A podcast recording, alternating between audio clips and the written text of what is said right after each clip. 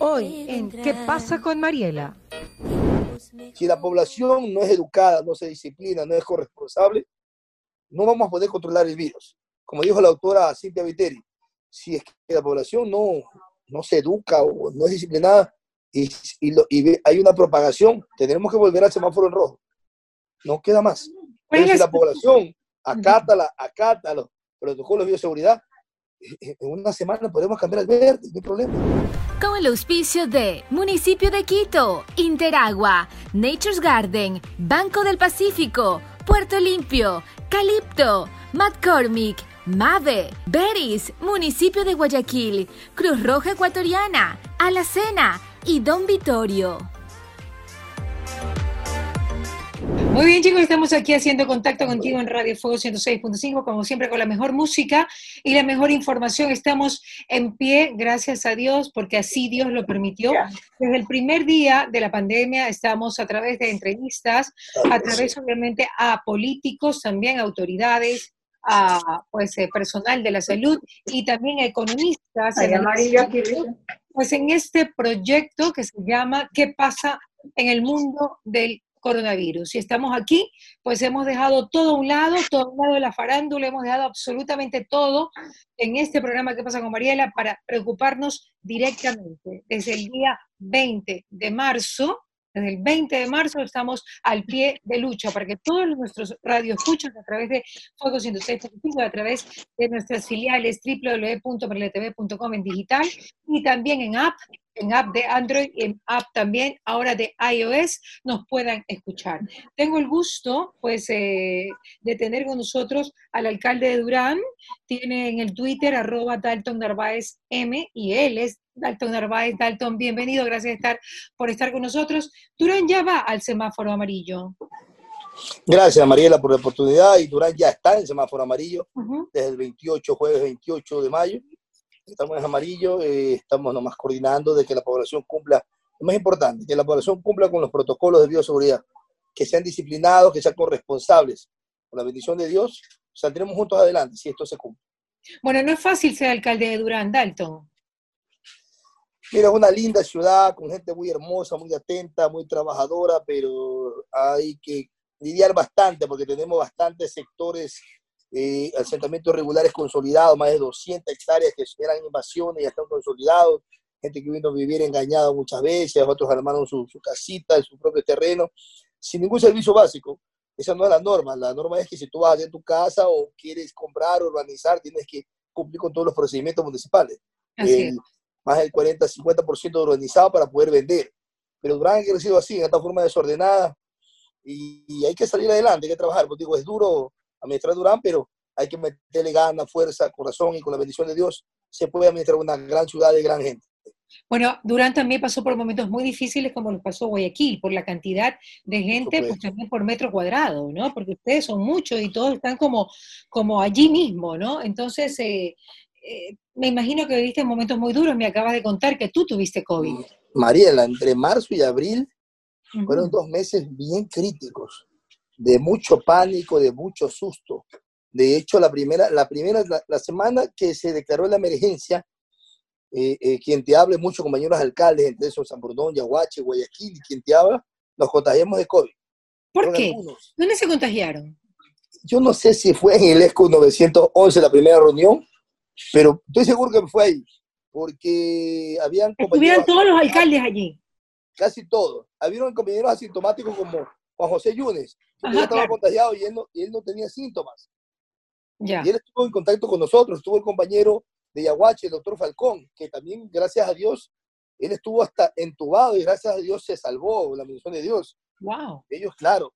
Y por ahí viene el contagio masivo de muchos alcaldes de Guayaquil, pero de la provincia del Guaya. Claro.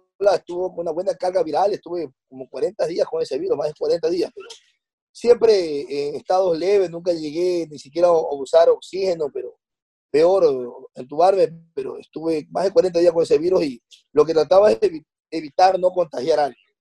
claro, ¿Estabas Dalton, ¿estabas totalmente aislado? Por supuesto, aquí en mi casa aislado. Ya. Con mi esposa, sufriendo por lo que le pasaba a mi madre y mi padre. Mi padre estuvo entubado ocho días en la clínica de Guayaquil. A de 15 días se salvó, te lo juro. Es un milagro, gracias a Dios y al doctor Roberto Gilbert. Mi madre diabética la detectamos a tiempo y, y la logramos salvar a mi madre. Pero fue bien dramático. Durán vivió picos grandes, bastante contagios, muertos. Aquí yo tengo a la salida de mi casa, tengo el Parque La Paz y a veces uno veía las imágenes, habían cola de 15 20 carros, gente de Durán y de Guayaquil tratando de sepultar sus muertos.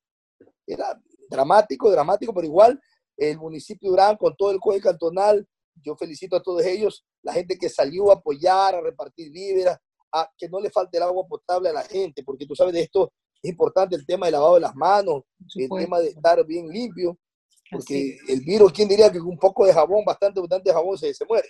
Así es. No faltaba el agua, no vieron escándalos de desabastecimiento, nosotros hemos, gracias a limpieza al virus. conocimiento de causa, tenemos nosotros eh, bien manejado el tema del agua potable, a pesar de, de, la mala administración y mala fiscalización que tuvo la administración anterior en agua potable, nunca se terminó la obra.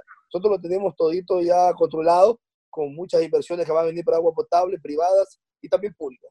Pero se repartía víveres, una gran campaña de desinfección. Lo hemos hecho en estos momentos también desinfectando, inclusive las iglesias, el Santuario del Divino Niño, eh, las unidades de policía. Y vamos a seguir desinfectando con la mundo cuaternario, que es lo fundamental por parte del municipio. Y los controles preventivos, los controles de los mercados, trabajar con la Policía Nacional, comisarios para la especulación de los precios y el transporte. Esperamos ya ahorita, en estos momentos, Mariela, tú sabes que ustedes como periodistas, nosotros como funcionarios públicos hemos estado al frente informando y, y, a la gente dándole la, ayuda necesaria, pero ya depende de la población. Si la población no es educada, no se disciplina, no es corresponsable, no vamos a poder controlar el virus. Como dijo la autora Cintia Viteri, si es que la población no, no se educa o no es disciplinada y, y, hay una propagación, tendremos que volver al semáforo en rojo. No queda más. Pero si la población acata, la, acata los protocolos de bioseguridad, en una semana podemos cambiar al verde, no hay problema. Claro. ¿Cuál es la situación de Durán en este momento? ¿Cómo la gente se está comportando? Eh, ¿Cuál es tu apreciación de lo que tú ves? Porque tú, tú tienes como palparlo de primera mano. Por supuesto. Mira, hay mucha población en el sector industrial y comercial que está acatando. Ellos saben porque han perdido mucho.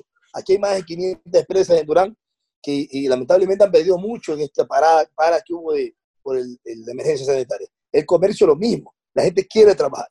Y el sector, esos sectores, la mayoría están cumpliendo su mascarilla, distanciamiento social, y el tema de, la, de desinfectar permanentemente sus locales, sus negocios, sus empresas. Pero a veces la población en la calle, en la vía pública, se la ve como media... Y más, y más muy enfocado en los jóvenes. Los jóvenes quieren andar haciendo deporte, hacer fiestas. Amigos, no está permitido ese tipo de actividades, por favor. Exacto. Y, realmente tenemos que decir que fueron ellos, de alguna manera, no sin acusar a nadie, ¿no? Pero fueron ellos unos grandes propagadores del virus, sobre todo en San Borondón. Mariela, Mariela. en todas partes. Yo, yo vi los índices estadísticos. La mayor cantidad contagiada son de 18 a 40 años. Claro que ellos no sufrieron los estragos de las muertes. En cambio, los adultos mayores se contagiaron mucho, mucho menos y murieron mucho más. Entonces, son los jóvenes de 18, 40 años, 16, 40 años, los que más se han contagiado. Tienen que ser conscientes. Ayer leí un tuit que decía que ya la gente se está reuniendo. No puede ser. Hay videos, pues hay videos ahí que salen bailando, no eh, puede haciendo fiestas. Acá en Durán yo ya le, he pedido a la Policía Nacional, al comisario de policía, que, que, si ven una casa, una fiesta, no, que porque es particular, estamos en emergencia, está declarada la emergencia. Se tiene que actuar. Y se tiene que llevarse detenido a alguien que se lo lleve. No podemos hacer ese tipo de actividades. Habrá el momento, ya para allá habrá el momento. ¿Cuál es el apuro? Mira, yo aquí celebré el cumpleaños de mi madre el 10 de abril, eh, de familiares, y con a lo mucho, virtualmente una tortita, feliz cumpleaños y se acabó. Porque, porque soy alcalde voy a dar una tremenda fiesta y a mí nadie me dice nada. No hemos hecho nada de eso. Bueno, tú eres un hombre que tiene que dar ejemplo, pues, ¿no? Por supuesto. pero, pero, tú eres eh, la, la, primera, la primera persona de Durán, ¿no? Por decirlo de alguna manera. Y, damos ejemplo. Exacto. Damos ejemplo, pero la, entienda, ¿por qué lo hacía yo? No porque soy de alto, el alcalde, no, por mi familia. Tengo mis hijas, tengo mi madre, mi padre, mis suegros que también son enfermos. sea, no, no voy a por una fiestita a que se contagien y, y después viene la muerte. No, hay que ser disciplinados, corresponsables, y eso le pedimos a la población, en este caso del país, eso lo pido a Durán. Claro que sí, así es.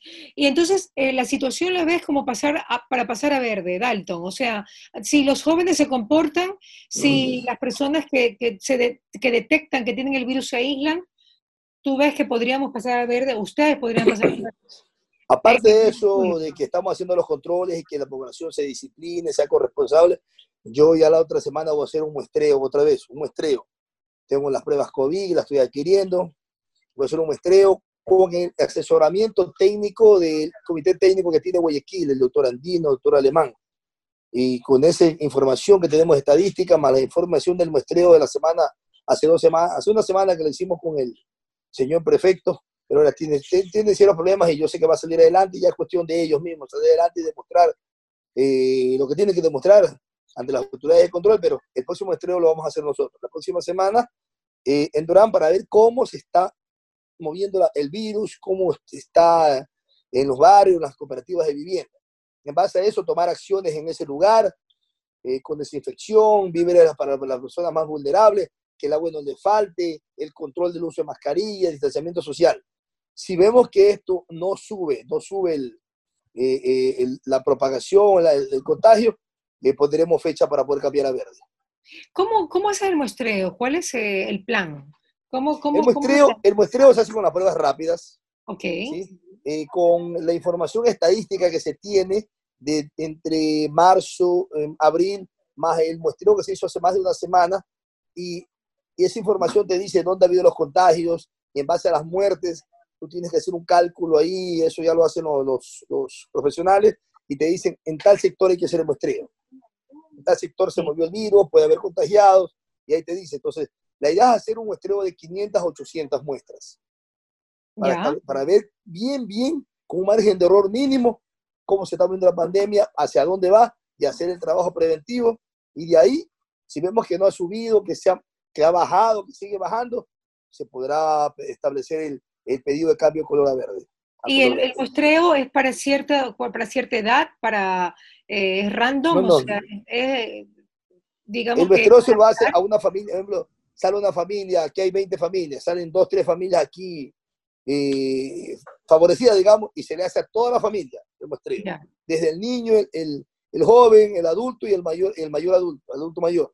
ya. Y ahí se establecen los rangos de edades, de sexo, y de ahí vamos viendo quiénes más se contagian, menos se contagian. Como te digo, la- las estadísticas anteriores hablaron de que los jóvenes de 18 40 años fueron los que más se contagiaron, el 90%. El 5% de adultos mayores y los que más murieron fueron los adultos mayores. Los jóvenes, eh, por su edad mismo, son a veces asintomáticos o tienen mejores Mm. defensas y el virus pasa con una, con una medicina de una semana. Ya. Los adultos mayores son los que se contagiaron menos y murieron más. Entonces, a Ok. eso hay que ir enfocado, a proteger cómo- a los adultos mayores. ¿Cómo fue tu COVID? ¿Cómo se presentó? Mira, yo, presen- yo presenté fiebre, eh, eh, eh, del cuerpo, la- una semana. No, ahí siempre yo critiqué y le, le dije, a- aunque el doctor Billy Duarte, coordinador del MCP aquí en Durán, es un caballero, un buen profesional, Ujú, me hizo una prueba de COVID, me demoró siete días, el hisopado ese que le dice. Ujú. Siete días. Nosotros no sabíamos de las pruebas rápidas, porque recién estaban llegando, pero siete días, yo estaba aquí en mi casa aislado sin saber si tenía o no tenía, porque uno al principio decía, no, es un trancazo, es una gripe, tranquilo, no pasa nada. Pero eh, demoró siete días y ahí me salió, no está positivo, sigue aislado, tome la medicina. Ahí es que ahí viene el pánico, tuve que hablar con un amigo, el doctor Roberto Gilbert, venga para, para hacerte las, los exámenes de los pulmones, a ver cómo están. Ahí lo llevó a mi padre, mi padre tuvo dos semanas con fiebre y él decía, no, que está con fiebre, es trancazo, pero cuando yo lo llevé, le hicieron la- el examen de los pulmones conmigo, el doctor dijo, él se queda, tiene el 50% de los pulmones comprometidos, neumonía. Mi papá ni sabía que lo había llevado, estaba delirando, imagínate. Cuando tú dejas pasar el tiempo en los adultos mayores, ahí, es que viene la, tasa, lleva la tasa de mortalidad, muere. De allá yo me, enteré y me vine a seguir aislando. Mi padre ya lo dije ahí. Y, fueron momentos de pánico porque mi padre estaba ahí, me llamaban, lo vamos a entubar, autoriza, autorizado, no responde al tratamiento, sabemos qué hacer. Yo no escuchaba la noticia hasta que mueren, tantos mueren, adultos mayores mueren. Chica, aquí unas dos, tres veces yo lloré ya la muerte de mi padre, te lo juro, los días estuve entubado. Pero está orándole a Dios, pidiéndole a Dios, la oración en familia, y fue un milagro, se salvó. ¿Y tú, tú, tú, después de esta semana estuviste muy complicado, Dalton? No, yo estuve, vuelta repito, después de pasar el, el tema de la fiebre y el malestar, ya se me fue el aroma a la comida, el gusto, la medicina, estuve aquí aislado, un poquito de pánico, que pensaba que me ahogaba y no era así, eh, eh, ya, ya se genera ya como que psicológicamente, te, el virus como que te, te, consume, pero ya con el apoyo de la familia, nunca necesité, como te dije, oxígeno, salí adelante y ya, ahorita gracias a Dios estamos bien. Eso sí, en estos momentos poniendo un buen cerrito de vitamina C para fortalecer la defensa porque el trabajo de, nosotros como alcaldes es bien estresante y el estrés, tú sabes que te consume, te consume el estrés. Claro que sí. hay que, hay que ayudarse. Ya para finalizar, en esa, en esa época, Dalton, que tú estabas con el COVID, ¿tenías fuerza para trabajar? Por supuesto, yo manejaba todo telefónicamente y virtualmente. Todo ah. se movía con la, la orden que ayudaba, el teléfono, eh, virtualmente, el tema de, de, los tanqueros, que los, los kits de alimentos. Mira, yo tuve una gran colaboración del sector industrial. He recibido más de 30 mil kits de alimentos de ellos, más de 30 mil kits gratuitos, gratuitos para poder darle a Durán y llegar con alimentos. Inclusive ellos hicieron la gestión para que los píxeles de, de la Holcim vengan a lavar a Durán en las calles casi por tres semanas. Una gran colaboración y una fundación también como la Fundación Corazón Solidario que trabaja conmigo aquí, y es de mi esposa, ayuda a las personas con eh, más vulnerables, los adultos mayores, las personas con capacidades especiales, trabajando con ese extracto de la población que estuvo también bien, bien abandonado no, no, no me quejo ni, ni, le echo la culpa al mío, pero es poca la ayuda que recibieron los adultos mayores acá eh, Durán por parte de las autoridades del MIES y que necesitaban, porque necesitan su silla de rueda. Hay niños que no comen, toman leche. Entonces había que conseguir la leche, los pañales y llevarlo. Eso es una gran labor de esta fundación con el apoyo del municipio y del sector industrial. Muy contento el sector industrial, la iglesia católica también con el monseñor eh, Aníbal Nieto aquí en Durán la ayuda de la prefectura con ciertos puntos, con amonio cuaternario. El padre Aníbal está en Durán. Qué lindo. ¿Mande? Mi amigo, el padre Aníbal está en Durán. Claro, es el obispo aquí de la arquidiócesis. yo lo un caballero. Un caballero. Eh, aparte de ser un gran hombre de fe, es un caballero. Sí, sí, sí. Tuvo COVID, te cuento que tuvo COVID. ¿ah? También, tuvo COVID. Me contó, estuvo asustado y de Dios y el tratamiento se recuperó. Qué bueno. Salúdame al padre Aníbal cuando lo vea. Gracias, yo le, saludo parte de Alcalde de Durán, que estuvo acá con nosotros. Gracias, eh, que nos quedamos con dos cosas. Se pasan amarillo, ya está en amarillo desde el 28 de mayo.